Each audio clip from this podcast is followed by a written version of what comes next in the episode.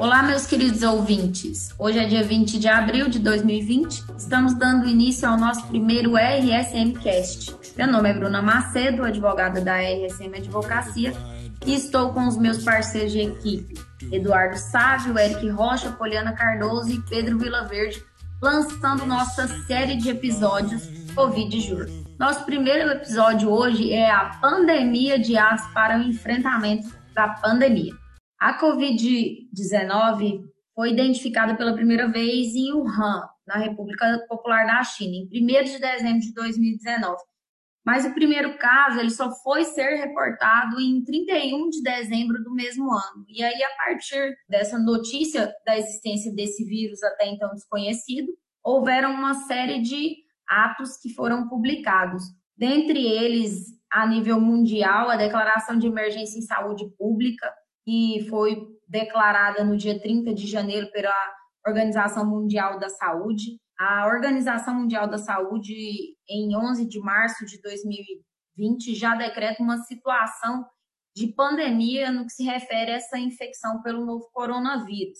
E no Brasil, o Ministério da Saúde, ele editou uma portaria, que é a portaria 188, de 3 de fevereiro de 2020, que declarou essa situação de emergência em saúde pública de importância nacional em decorrência dessa infecção pelo coronavírus.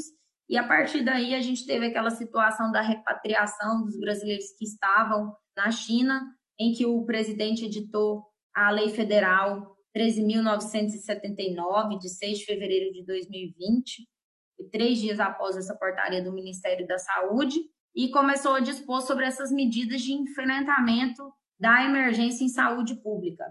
Em Goiás, a gente teve um decreto que foi o 9633, que inclusive foi revogado ontem, que foi o primeiro decreto que tratou dessa situação de emergência em saúde pública no âmbito do estado de Goiás e adotou algumas medidas para o enfrentamento dessa situação, que até então era uma situação de emergência. Decreto Legislativo Federal número 6 que foi aprovado pelo Congresso Nacional, ele reconheceu o estado de calamidade pública no âmbito do Brasil. Logo em seguida, no dia 25 de março, o Decreto Legislativo Estadual número 501 reconheceu o estado de calamidade no âmbito do estado de Goiás. E aí, em sequência, vários municípios também já fizeram esse, esse pedido que teve o reconhecimento de estado de calamidade pela Assembleia Legislativa do Estado de Goiás. Olá, pessoal. Eu tenho aqui a honra de estar com a equipe técnica diversificada e muito competente, e eu gostaria de saber o que vocês estão achando desse cenário, que é sem dúvida novo para todos nós, extremamente desafiador e tem deixado literalmente os advogados sem dormir. A exemplo do decreto de ontem que foi publicado quase meia-noite, né? E hoje de manhã era o assunto que foi tratado em todas as redes de comunicação aqui no estado de Goiás. O que vocês estão achando disso? Doutor Pedro, você pode nos dar aí as suas impressões sobre essa situação?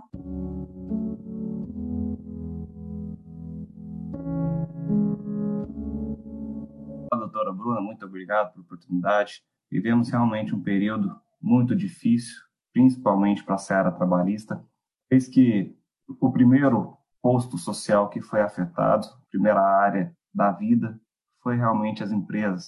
No momento ali que, com os decretos, determinou-se a quarentena, o isolamento social, o primeiro, o primeiro a sentir é o empresário, é a empresa e são os empregos, porque o comércio ele fecha e apenas algumas atividades, como o próprio mercado, a farmácia, o delivery, continua. Então, são impactos incontáveis que a gente consegue perceber.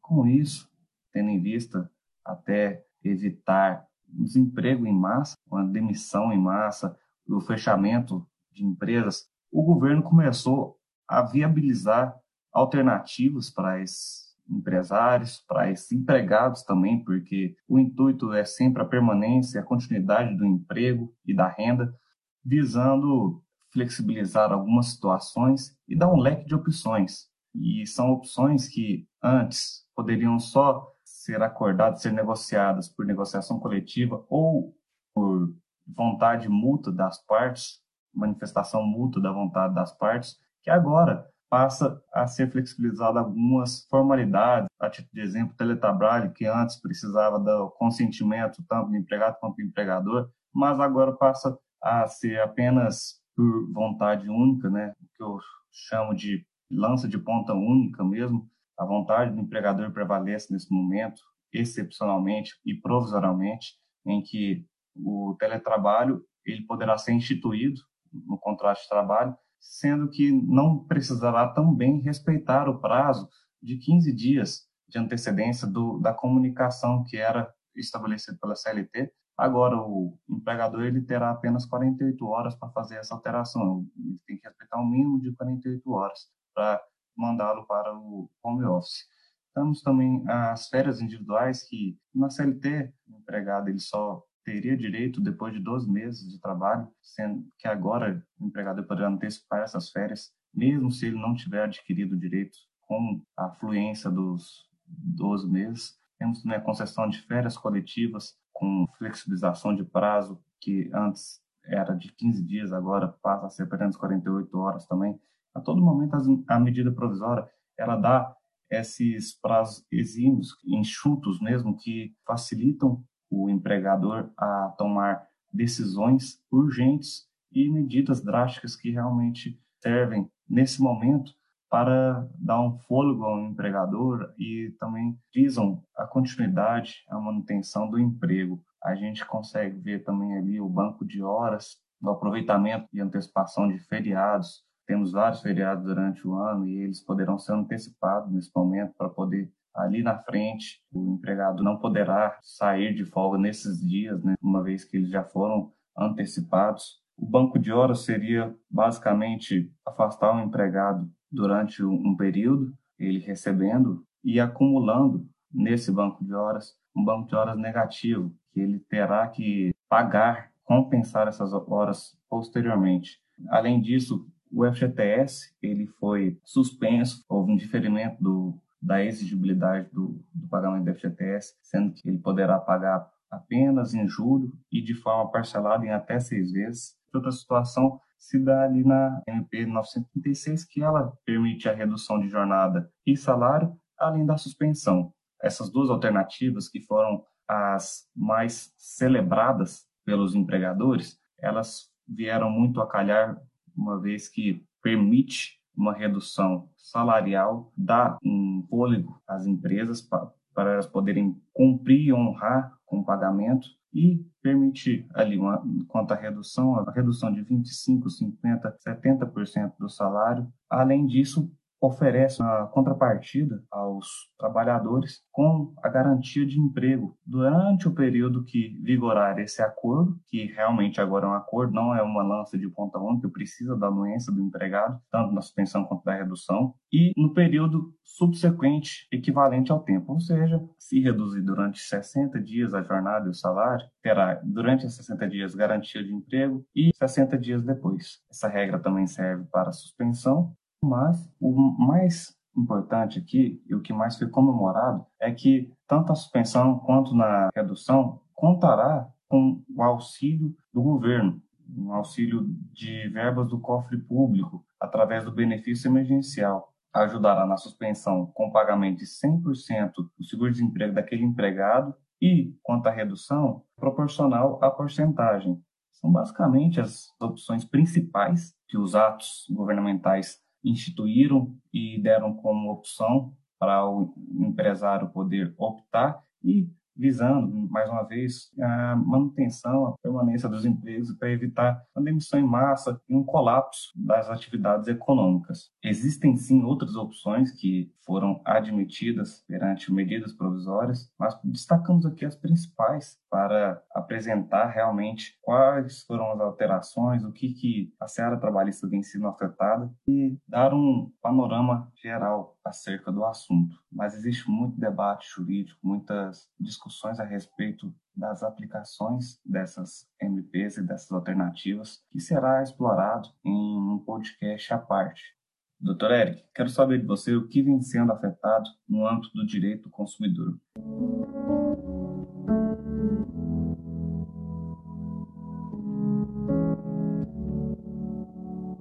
Então, Pedro, tudo bom?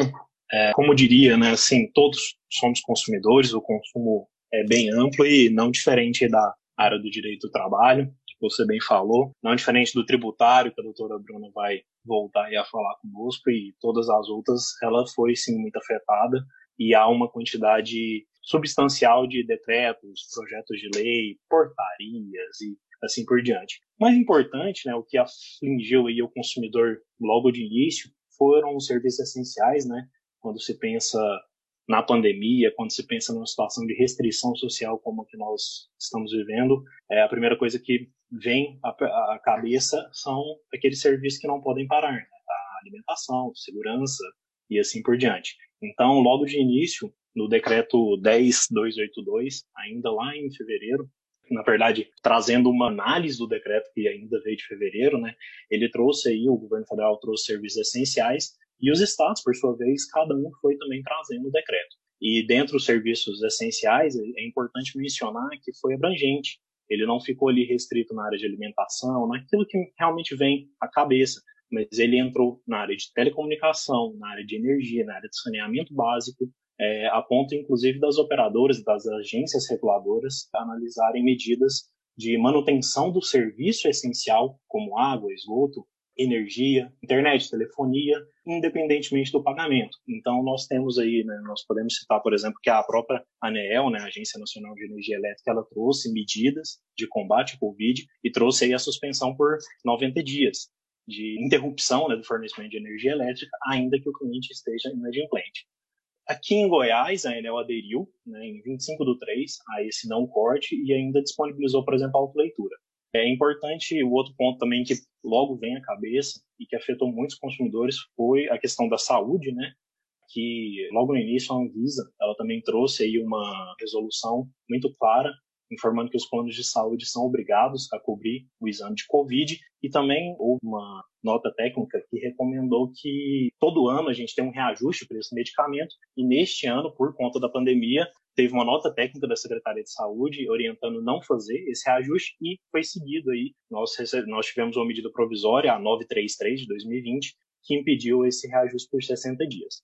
E acho que outro ponto que todo consumidor, logo no início, principalmente os pais, né, se viram numa situação desafiadora, foram a suspensão das aulas. Né? Isso aí em âmbito mundial foi noticiado. São inúmeros milhares de pessoas sem aulas e aqui não foi diferente. Teve uma certa demora, uma certa pressão aí para o governo federal, né, para o MEC, fazer a suspensão das aulas. No início só houve a orientação de substituição, ou seja, deu-se uma autorização para que as escolas pudessem, então, oferecer aulas à distância, mas logo em sequência, em 3 de abril, para ser mais exato, houve a suspensão no país inteiro das aulas presenciais. Suspensão essa que, por exemplo, aqui em Goiás é interessante informar que ontem, uma nota técnica da Secretaria do Estado de Saúde orientou que as suspensões permaneçam até 30 de maio, ou seja, mais um mês aí à frente do que já se havia orientado, que o Conselho aqui de Educação já havia é, instituído como data, que seria 30 de abril. Então, assim, a, as aulas estão 100% afetadas, né? as empresas, consequentemente, afetadas e vendo aí problemas com empregadores, com empregados, como você bem ponderou, e com certeza problemas com impostos, que a doutora Bruna vai poder trazer mais a fundo para nós. E um outro tema de grande relevância para o consumidor é a questão de turismo e aviação. Nós temos duas MPs, né? a 948 e a 925. A 925 é da aviação e a 948 do turismo. A 948 é, precisa de um podcast só para ela, praticamente, porque é bem polêmica. É, mas ela trouxe, as duas trazem a ideia de que o consumidor vai ter direito ou a um crédito daquilo tudo que foi cancelado, shows, eventos, viagens, assim por diante, ou, no mínimo, vai poder haver uma restituição, mas o empresário que também está prejudicado nesse momento tem um prazo maior aí de até um ano para fazer essa restituição. Então, assim, são pontos de grande relevância, tem muita coisa, a gente pode dar uma, deixar uma, um gatilho de curiosidade aí sobre o seguro de vida, que a SUSEP tem uma circular clara de que eles não são obrigados a cobrir a morte pela Covid, mas a maior parte das seguradoras estão fazendo isso por entender que é um momento de, de união. E assim, é uma situação complicada para todos e, e, o bom senso é que tem que prevalecer nesse momento e nós estamos aí acompanhando os inúmeros e inúmeros atos que chegam a toda hora. Eu vou até devolver aqui a palavra para a doutora Bruna, que eu gostaria de saber dela aí, né, nesse sentido, como é que estão nossos impostos, como é que a gente vai ficar nessa situação.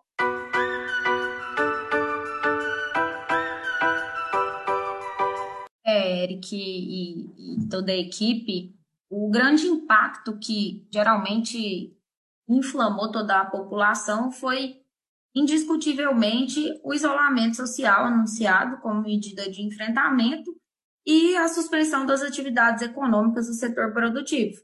É, a edição do decreto estadual de Goiás, que restringiu algumas atividades econômicas, ela começou não só a impactar uma questão relacionada à preocupação com a saúde, mas, consequentemente, a área de negócios, e aí inclui-se a saúde dessas empresas e desses trabalhadores, o que, consequentemente, derivou essa quantidade de medida provisória que foi editada tratando de questões trabalhistas e também de questões tributárias, são muito afetas à própria atividade econômica. Então, se há um isolamento social, se essas empresas elas estão impedidas de funcionar, e ontem, com a publicação do decreto 9653, que revogou o anterior, que era o 9633, que já tinha sofrido quatro alterações, a gente continua enfrentando um cenário de atividades consideradas não essenciais suspensas. Então, o, setor produtivo ele não está não tá funcionando, a não ser que haja uma essencialidade, e aí é tratada pelo decreto, é, muita discussão crítica em relação a essa análise de essencialidade, e foi melhorado com o decorrer do tempo, mas, de fato, há um impacto e uma preocupação com o setor econômico. Quando a gente fala de setor econômico, a gente vê aí as questões dos benefícios fiscais, né? Que vão desde o diferimento de um prazo para pagamento de um tributo, de um determinado tributo, que seja a redução daqueles tributos em que, havendo essa situação de calamidade pública, poderão ser reduzidos ou até ter as suas alíquotas zeradas, a exemplo do IPI, sobre alguns produtos listados para o combate do coronavírus. Então, essas medidas foram sendo editadas. No âmbito do Brasil, o governo federal ele foi o primeiro, né? O ministro Paulo Guedes, ele, assim que houve esse anúncio de possível suspensão de atividades consideradas não essenciais, o governo tomou já algumas medidas de diferimento de impostos, e aí as primeiras né, foram no âmbito do Simples Nacional, mas que contemplavam apenas impostos federais, e a gente sabe que a guia do Simples ela é composta não só por impostos federais, ela é composta por impostos municipais, estaduais, o ICMS e o ISS. E aí a gente sentiu essa falta dessa medida que alcançasse municípios e estados. Tivemos o diferimento do FGTS, que é uma contribuição, é um tributo. Então ele foi não só prorrogado, como oportunizou o parcelamento. E depois disso, o Conselho Gestor do Simples Nacional fez uma votação. Também tudo está sendo feito muito em regime emergencial, então o Conselho teve essa sensibilidade de acompanhar o que o governo federal tinha feito, prorrogando os impostos federais e determinou também a prorrogação e votou, né, o, o gestor do Simples Nacional, ele funciona como um colegiado que decide atos e é composto por representantes de todos os entes, e prorrogou também o ICMS e o ISS. No caso do ICMS e ISS, o prazo foi um pouco menor do que em relação aos tributos federais, mas também isso será um podcast específico para muita matéria. E aí a gente teve uma série de outros incentivos, incentivos em relação à importação, PIS/COFINS, PASEP. A gente teve uma série de coisas. Eu achei muito curioso quando eu vi, eu acordei com a notícia de que tinha sido extinto o PIS/PASEP, né? Eu falei, gente, mas acabaram com a contribuição, como assim? E aí, naquele calor da emoção, que a gente está tentando interpretar os atos diariamente de maneira extremamente corrida, pude verificar que, na verdade, o PIS-PASEP ele não foi extinto. Eles fizeram uma realocação da destinação natural dele anterior, né? Ele foi realocado para o FGTS. Há uma discussão aí se isso seria possível, mas como eu disse, alguns dizem que é momento de criação de teses tributárias, Outros dizem que é um momento de judicialização de medidas tributárias e etc. Mas eu realmente acho que é mais um, um momento da gente ver o que o governo vai nos trazer administrativamente de medidas e benefícios fiscais para o enfrentamento da pandemia. Eu acho que não é só essa área que afeta o, o setor de atividades econômicas. Uma grande discussão aí gira em torno dos custos fixos que os empresários têm. E aí eu acho que a gente poderia falar sobre as questões imobiliárias. Doutor Eduardo, como advogado da área, eu queria saber, doutor, como que os empresários estão aí pensando em seus aluguéis que estão vencendo com as suas empresas fechadas e quando funcionando com um fluxo de caixa bem inferior ao habitual.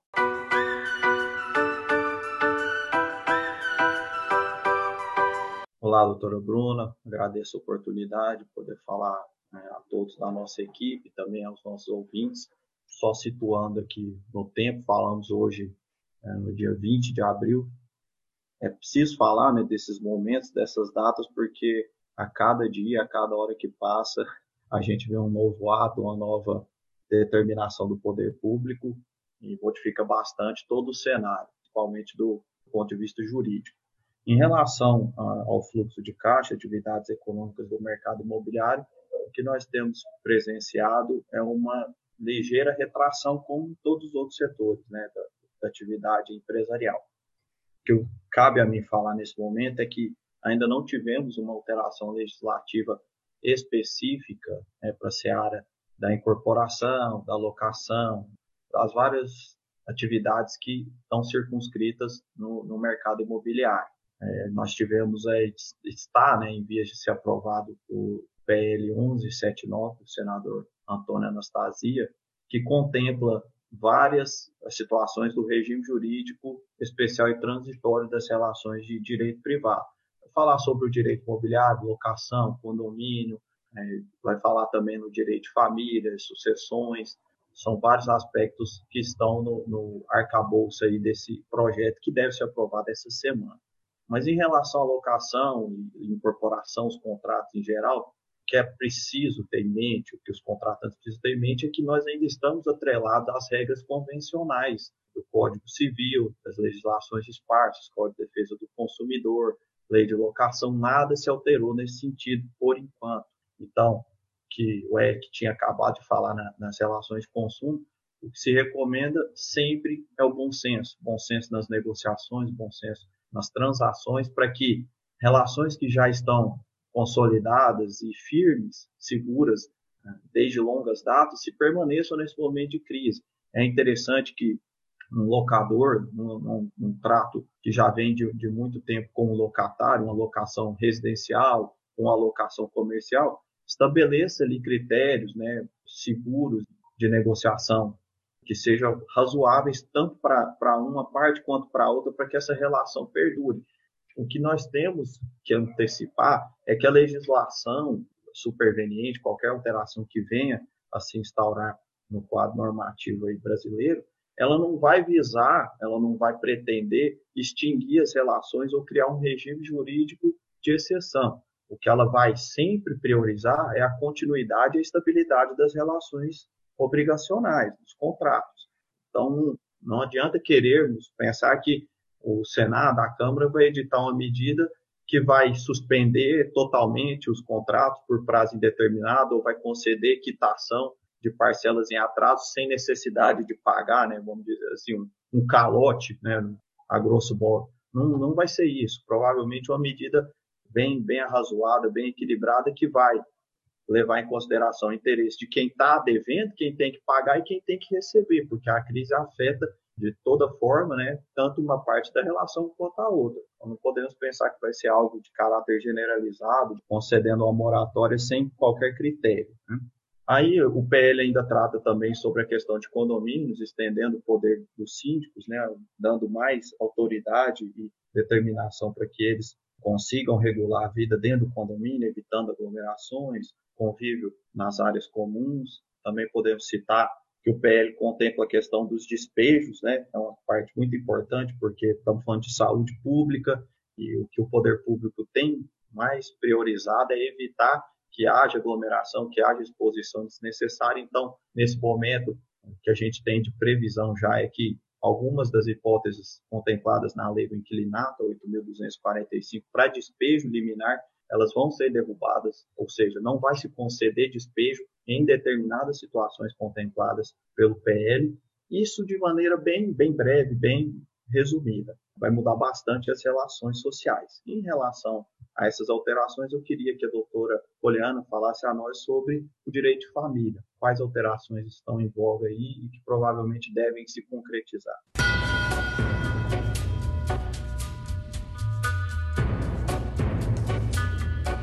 É, Eduardo alterou bastante coisa, né? Principalmente aí na convivência familiar.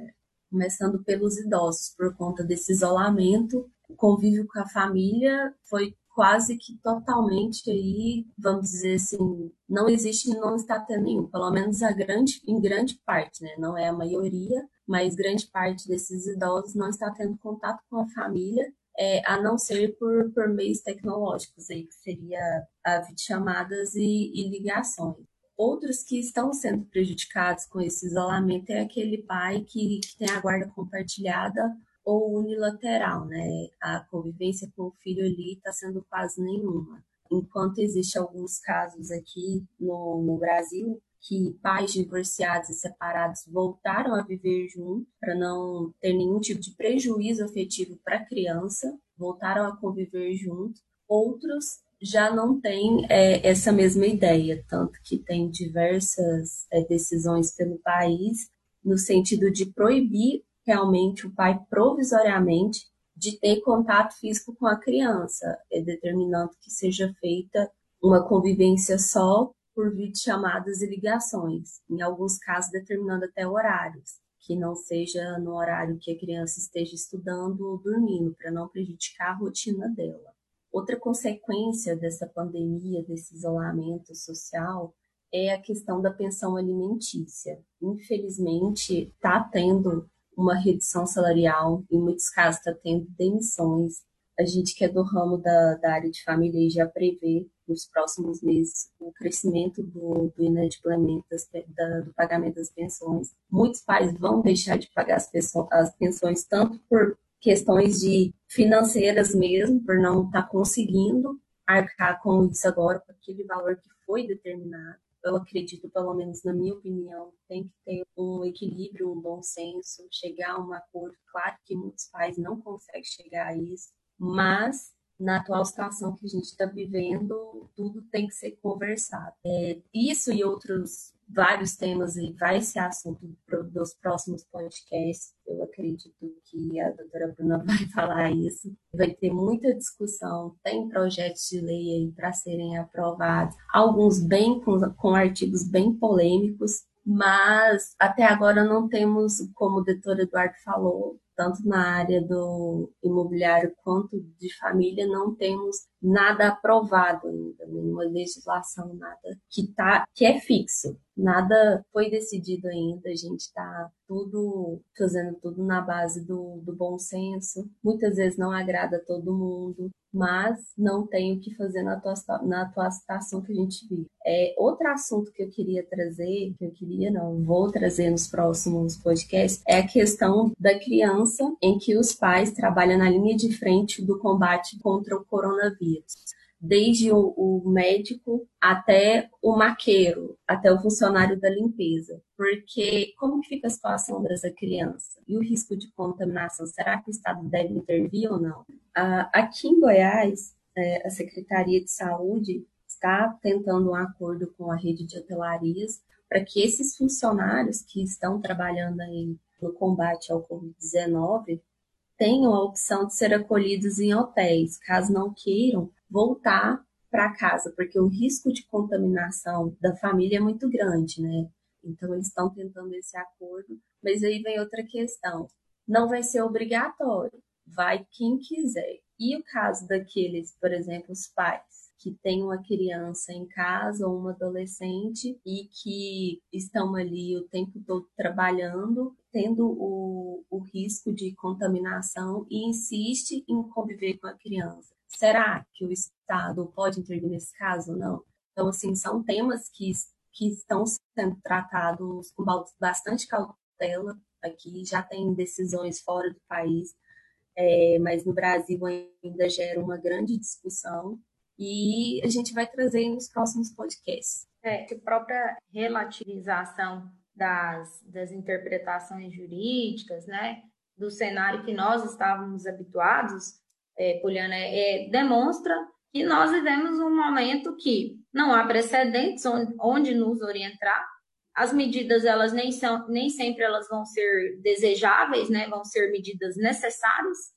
O Exatamente. ponto forte da questão é com certeza, indiscutivelmente, eu acho que todos os colegas que estão participando aqui, né, doutor Pedro, é, doutor Eduardo, doutor Eric, nós estamos vivendo um momento em que o que se preza é realmente o melhor interesse da população e tendo em voga a preservação da saúde dos brasileiros.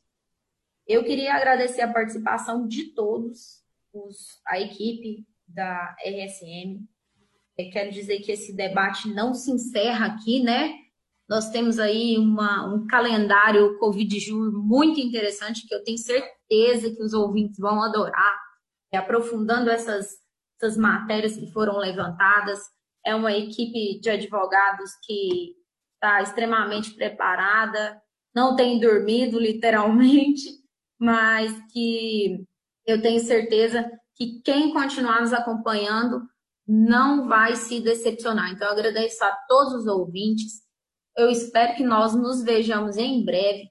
Sigam nossas redes sociais, nosso Instagram, arroba rsm.advocacia, nosso Facebook, RSM Advogados. Inclusive, já aproveita e clica e assina o RSM Cast, que nós não vamos decepcioná-los, com certeza. Acompanhe nossas lives, porque se é uma oportunidade de aprender, é agora. Mesmo que haja um isolamento social, nós estamos dispostos a garantir a você que esse isolamento não será intelectual e nem reflexivo. É, os colegas gostariam de deixar aí um abraço para os nossos ouvintes, é, pedir que o, o, nosso fã-clube né, passe a, a, nos seguir aí e, e acompanhe os nossos próximos pods. E as nossas lives também, né, gente, por favor. É, amanhã já tem, já tem live com o Pedro, né, Pedro? Vai falar mais um pouco aí do, das milhares de modificações no direito do trabalho. Exatamente. Trabalhistas trabalhistas vieram aí de uma de várias reformas trabalhistas, já não estavam entendendo nada, já estavam perdidos e agora vai só piorar. Então é isso, a tendência legislativa a tendência legislativa é só ficar pior. Eu acho que o pessoal aí que está na faculdade, é bom dar um pause, ninguém pega aí aula de direito do trabalho, espera ver o que, que vai acontecer com o direito do trabalho.